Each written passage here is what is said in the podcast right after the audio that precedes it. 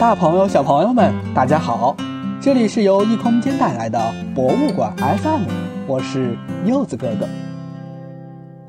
在北京四合院的建筑中，一般多进院落的宅院里都会在主院前建造一座垂花门，用来显示主人的身份等级和社会地位。在北京的众多名人故居里，郭沫若故居里便有一座异常精美的垂花门。垂花门是四合院住宅的二门，它是分割沟通内外宅的一道门，坐落在院落的中轴线上，在外院和内院之间。垂花门一般多见于二进及以上的院落。普通一进院落的四合院是没有垂花门的。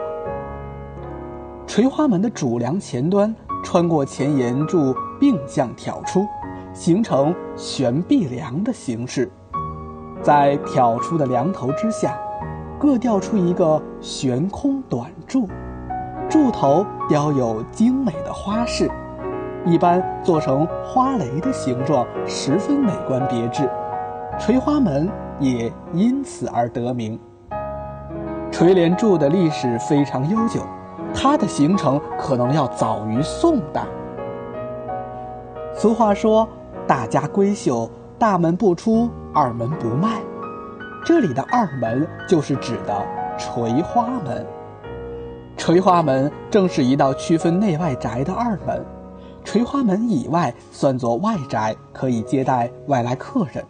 垂花门以内是内宅，不允许外人进入，即所谓“兵不入中门”。为了保证内宅的隐蔽性，在垂花门内一侧的两柱间再安装一道门，这道门称为平门。垂花门的建筑体量整体不大，但它的屋顶却要求与厢房等高。垂花门有两大功能。第一是防卫功能，第二是起屏障作用，其中后一个是垂花门的主要功能。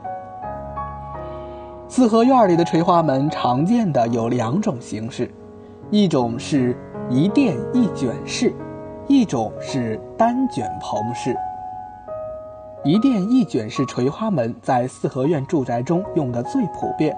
它是一道造型美观、装饰华丽的建筑，屋顶由一个带正脊的悬山和一个卷棚悬山组合成勾连搭形式。从正面看是一个带正脊的悬山屋面，从背后看是一个卷棚悬山屋面。郭沫若故居里的垂花门就是这种一殿一卷式的。另外还有一种单卷棚式垂花门，在四合院中也常被采用。这种垂花门的屋面构成比较简单，仅一个卷棚悬山。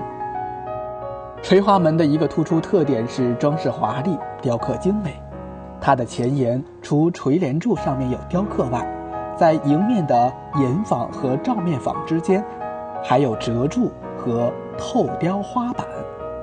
照面坊下安装雀替或透雕的花罩，垂花门的游饰彩绘也是宅院中最为华丽讲究的。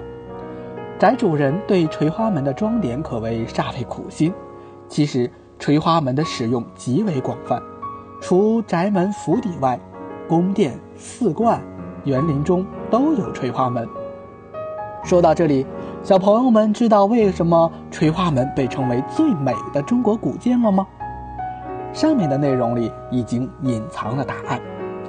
第一，因为垂花门的整体造型非常别致美观；第二，它的建筑构件里有象征花蕾形状的垂帘柱；第三，垂花门往往配有非常精美的雕刻与彩绘。